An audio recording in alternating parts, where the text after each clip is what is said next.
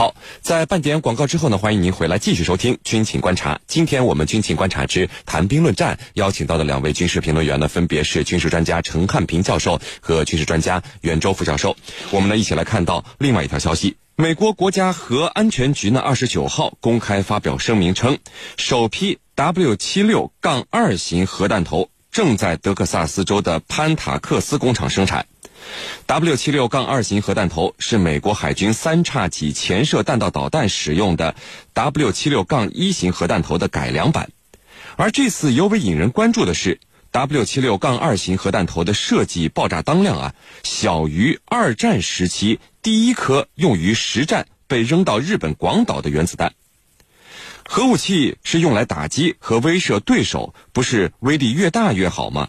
作为美国战略核潜艇标配的三叉戟潜射弹道导弹，为什么反而把自己核弹头的威力给降低了呢？我们今天和您一起来聊一聊这个话题。袁教授啊。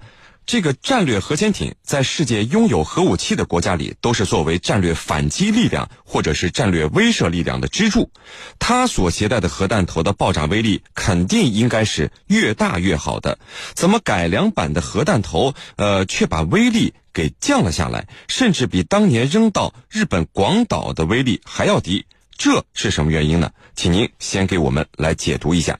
好的。美国此次正式投产的 W 七六杠二型核弹，是一种用在三叉戟潜射导弹上的，呃，一个小当量的核弹头。那么它的投产就意味着美国在未来这个低当量的核武器的实战化道路上呢，呃，迈出了重要的一步。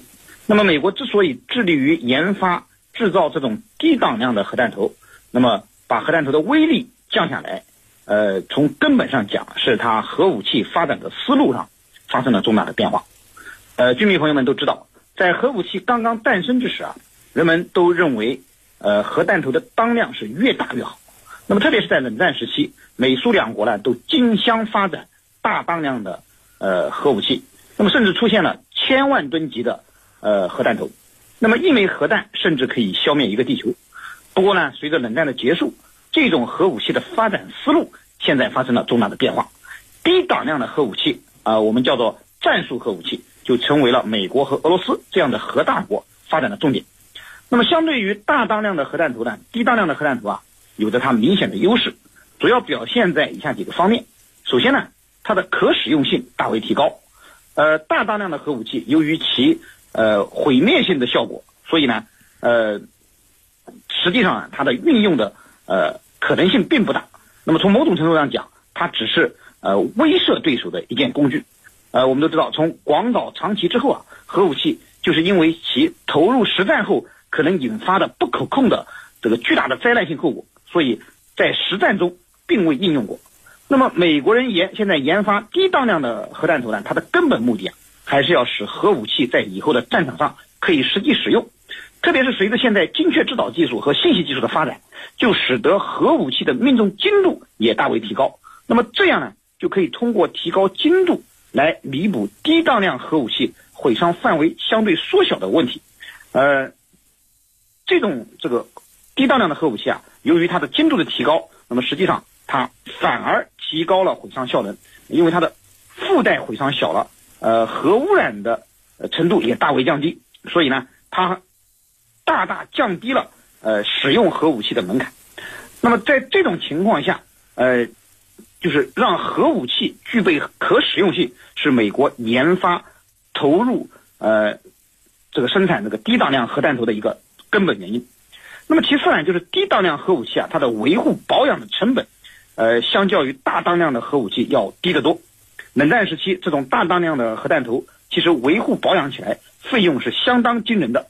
呃，苏联的解体与这样的高消耗的核军备竞赛也不无关系。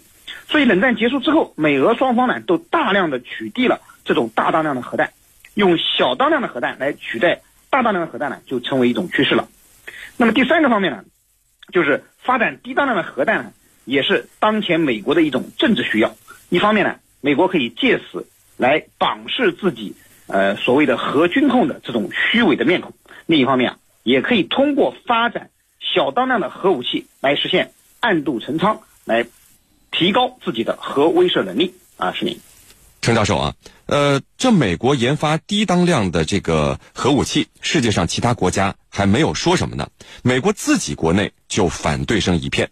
很多人认为，发展低当量核弹头可能会降低美国使用核武器的门槛，进而引发更大的危机。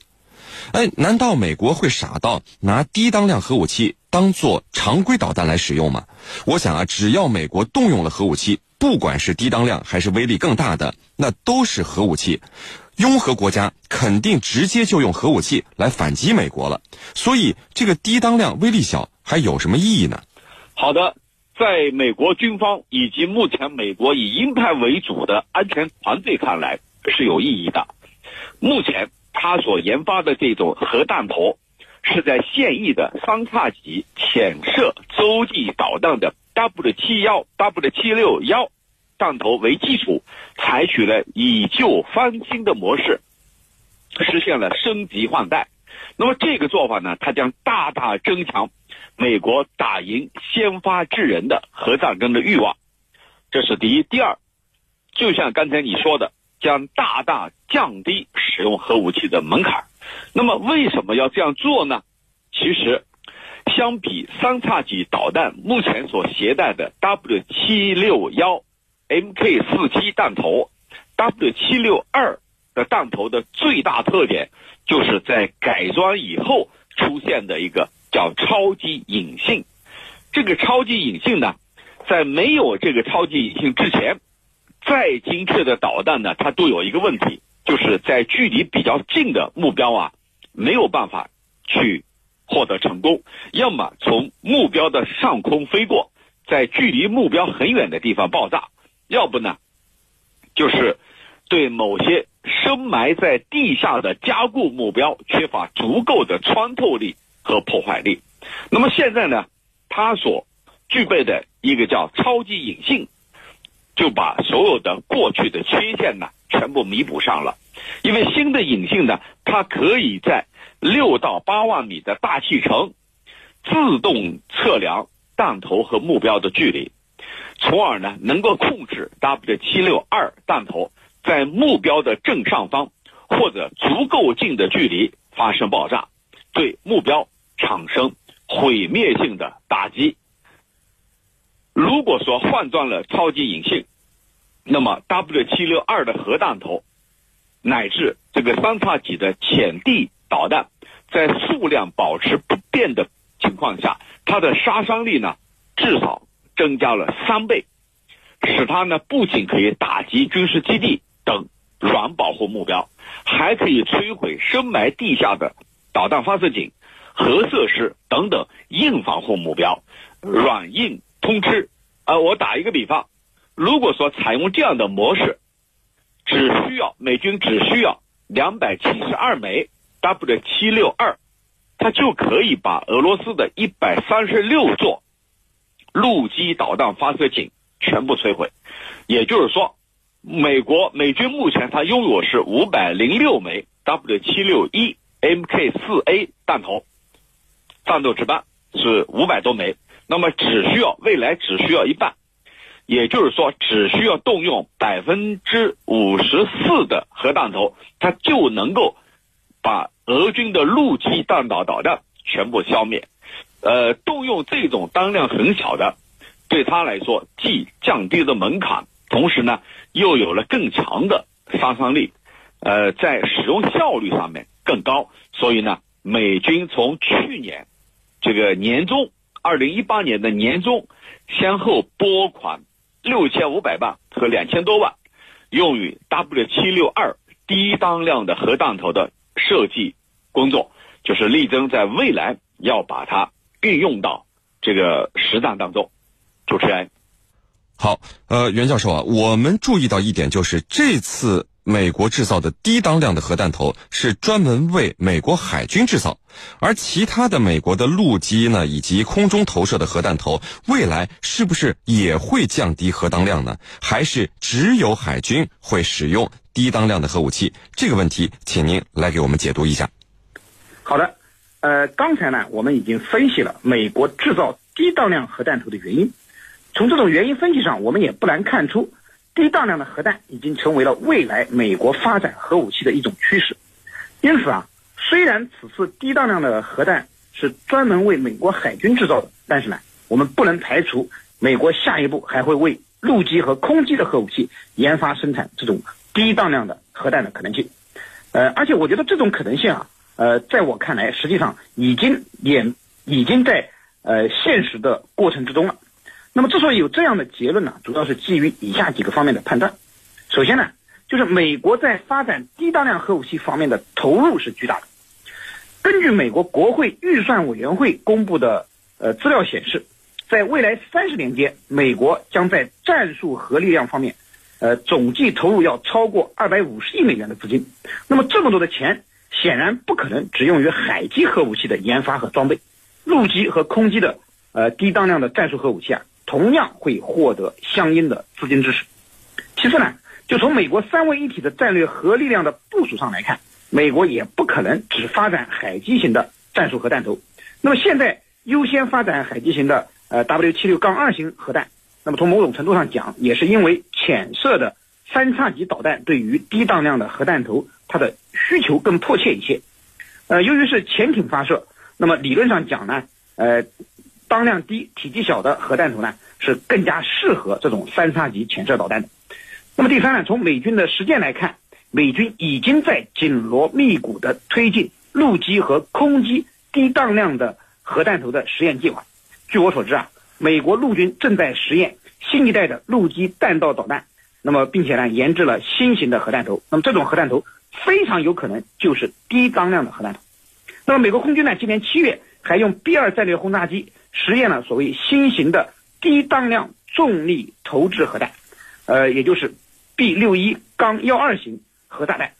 那么种种迹象都表明，美军肯定会让其陆海空三位一体的核力量都实现低当量化，那么从而呢，有效的降低核武器的使用门槛，提高美国的核威慑实力。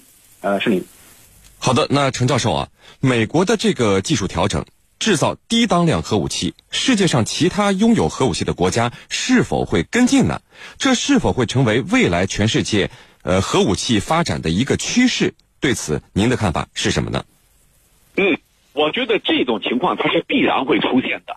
呃，我们通常讲这个战略平衡这种关系啊，我想大家都很清楚。这种平衡一旦被打破，那必然会引发新的。危机感，在危机感到来之前，啊，必须要把这个被打破的平衡重新让它平衡起来。所以，美国的这个做法，它肯定会让其他国家会有一个连锁的反应，将会不可避免的去加强自身的核打击能力和核保护能力。这两个能力的建设，它必须要带动，要不然就是被动挨打。其实说到这儿。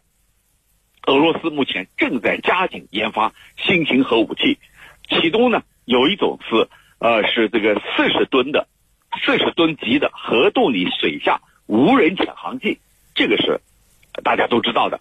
这款无人潜航器呢，它可以携带一百兆吨当量的核弹头，在水下潜行大概数千公里，对美国的海岸城市或者港口实施精准打击。不仅呢。难以探测和拦截，而且几乎是不可摧毁的。所以，你美国再这样做，俄罗斯他也不可能束手就擒，肯定会采取一些措施。至于咱们中国呢，我们的东风三十一 AG，呃，东风四十一陆基洲际弹道导弹，它的机动版呢也已经开始战斗值班了。而且呢，大家都知道，曾经呢，呃，有网友们说，我们的洲际弹道导弹东风系列。呃，有着非常好的技术基础，只需要啊，只要适当需要即可投入使用。而中国的海基核力量呢，也进入了一个高质量的发展期。因此呢，美国的这种做法，很显然，它会带动各方这个来维持一个新的平衡。虽然换装超拥有超级隐性的 W 七六二核弹头，能够使呃，会使其他国家呀认为美国降低核使用门槛。那么，在这个同时呢，也必然会触发整个军备竞赛，引发其他国家的这个更新换代。任何风吹草动都有可能引发一些战略竞争非常激烈的国家的高度重视。那么，在未来核大战会不会爆发？其实，我认为这恰恰折射出了当前美国特朗普政府。安全团队里头极端鹰派的想法，这些鹰派，我们可以看退出美国中导条约，在这个基础上进一步降低核导弹、核打击使用的门槛，使美国呢重新成为美国强大的这个标志。所以这里头它所体现出来的，就是特朗普执政团队里头的那几个人的这个个人的思维，把他们的思维强加到。整个国家的意志上，就像你刚才所说的，还是受到了很多人的反对。因为你这样的一个做法，就是在重启冷战，就是把核武器使用的门槛进一步降低，为未来能够动用核武器铺平道路。这是非常危险的，它意味着咱们这个世界不再太平，也意味着美国特朗普身旁的那些鹰派。正在玩一场危险的战争游戏，这场游戏必然会带来严重的负面影响。如果不加以制约的话，前景非常难以预料。主持人，好的，非常感谢我们的两位军事评论员为我们带来的精彩解读，谢谢两位。